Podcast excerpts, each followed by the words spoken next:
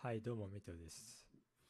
あの、僕最近よく思うのがあるんですけど、なんかラジオトークって結構なんか、僕は実はオタクなんですけど、まあアニメとかゲームのね、話もあっていいんじゃないかと僕は思ってるので、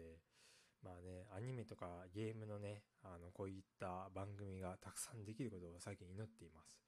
ということで今日は完全にオタク全開でいこうかなと思ってるんですけど、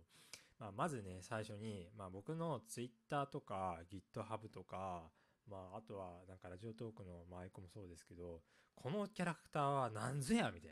な。ね。よく聞かれるんですよね。あの僕あのちなみに GitHub の ID はやみのまっていう ID なんですけど、やみのまって何？みたいな。ね、聞かれることが多いんですけど、今日はね、それについて、もう全部ご説明したいなと思ってます。で、あの、まずですね、あの、それを話す前に、アイドルマスターっていうコンテンツ皆さん知ってますかね？知らない方は、あの、ググってください。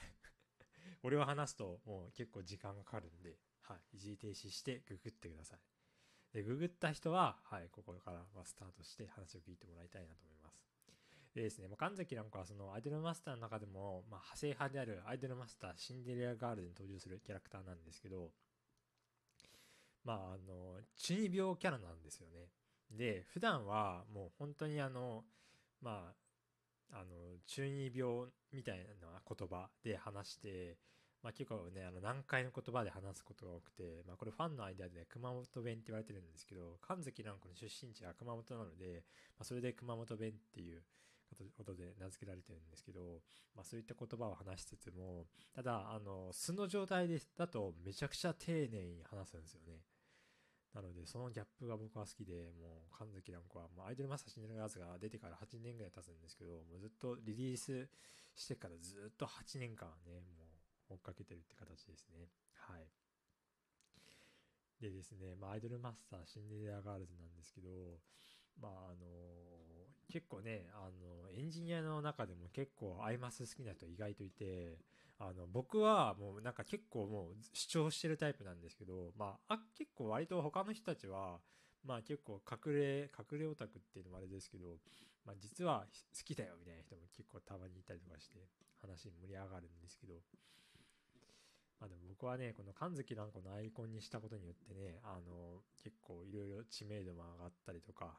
あとは神崎蘭子といえばメテオさんみたいな感じでね、言われることも多かったりとか、まああとはですね、なんか一番面白かったトークは、あの、まあライブが毎年あるんですけど、その、アイマス独自の、まあ、えっ、と、しきたりとして、その、ライブに参加する人たちと一緒に、あの、プロデューサー名刺交換っていうのがあって、これは普通の名刺交換じゃなくて、自分の担当するアイドルが書いた名刺を自分で作って、それを他の人たちと渡すみたいな、謎のしきたりがあるんですけど、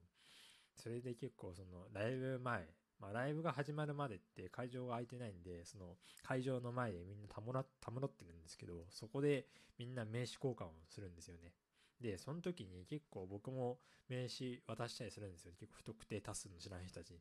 なった時に、あ、メテオさん知ってます知ってますみたいな。神崎蘭子いいですねみたいな感じで、めちゃくちゃ、あの、いろんな人から言われたりとか、あとは本当に感動的だったのが、2年前のライブの時かな。に名刺渡した時に、そのメテオさんを、まあ、なんかその、別にアイマスを知ったわけじゃなくて、最初になんかエンジニアつながりで僕のことを知っていただいた方がいて、で、僕が結構、その SNS とかでいろいろ神崎なんか話をよくするんですけど、てか9割ぐらいしてるんですけど、まあそれきっかけで神崎なんかを知って、で、そのアイマスのライブ行くようになって、それでなんか結構なんかそう、神崎なんか担当になったみたいな人いるんですけど、まあその人が、なんかその2年前、たまたま名刺交換した時に会って、僕全然その人、あの、存じ上げてなかったんですけど、い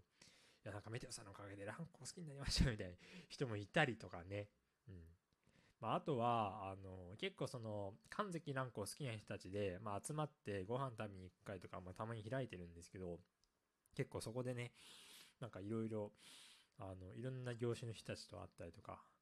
あの弁護士とか医者とか、まあ、あとは僕みたいなエンジニアの方もいれば学生の人もいるしなんかそういったいろんな業種の人たちが集まって神崎のあんこについて話すっていう、ね、そういう回もねあの結構やってるんですけど結構面白いですね。っていうね、あの、こういうね、たまにはね、推しの熱い話をしてもいいんじゃないかと思ってるんで、あの、これを聞いた皆さんは、あの、ぜひとも、あ別にあの、二次元、二次元じゃなくてもいいんで、三次元の推しでもいいので、まあ自分の好きなね、推しをね、語って、こうやって投稿するっていうね、だかリレー企画とかやってもいいですね、ラジオトークで。ね、せっかくハッシュタグあるんだから 推しについて語るみたいなハッシュタグでね。ね、あとはなんかアイマス関係のね、こういうトークとかも今後増やしていけたらいいなと思ってるんで、あの、ぜひとも皆さん、あの、よろしくお願いします。で、ちょうどね、えっ、ー、と、今月かな？まあもう2月ありましたよね。いや、2月、あの、大阪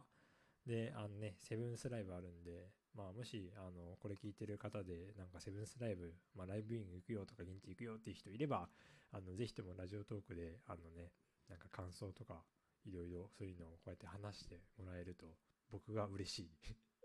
僕が嬉しいというか、なんか単純にその、アイマスについて語ってる人が僕はあんまりなんか見つけられてなくて、なんかこう、ラジオトークでそういうね、アイマスについて語る人がたくさん増えたらいいなと思ってるんで、皆さんよろしくお願いします。別に回し物ではないんですけどね。はい。という感じです。はい。ということで、今回は、神崎蘭子の話でした。はい。もうそれだけですね。はい。ありがとうございました。